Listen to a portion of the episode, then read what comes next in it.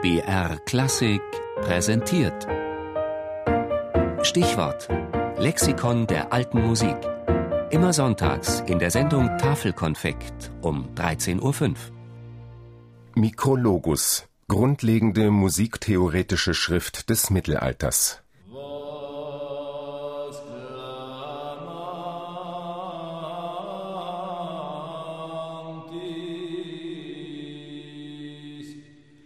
Vollständiger Titel Micrologus Guidonis de Disciplina Artis Musicae, kurze Abhandlung Guidos über die Regeln der musikalischen Kunst.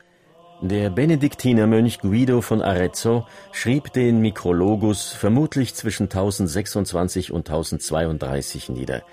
Im Vorwort berichtet Guido, dass er für den Musikunterricht der Sängerknaben an der Kathedrale von Arezzo eine eigene Methode entwickelt habe, die sehr schnell Erfolg zeigte.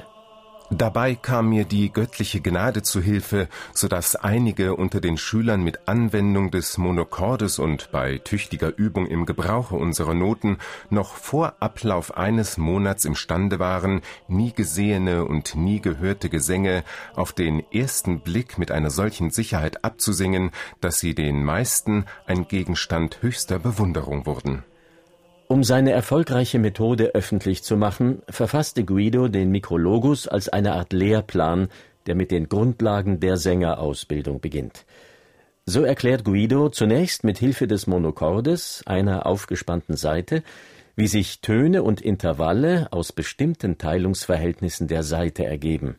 Er lehrt die Tonbuchstaben, ihre Zusammenfassung in Skalen und die Tonarten.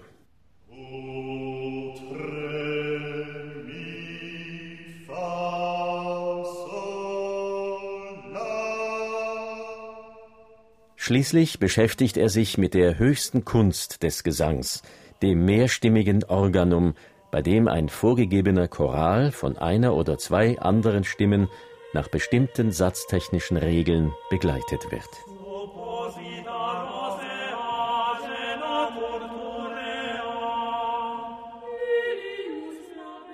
Guidos neue Lehrmethoden sprachen sich schnell herum.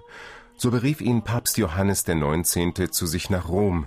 Er sollte dort dem Klerus seine Schriften erläutern und die Vorteile seiner Unterrichtsreform darlegen. Bald danach zog er sich ins Kloster zurück.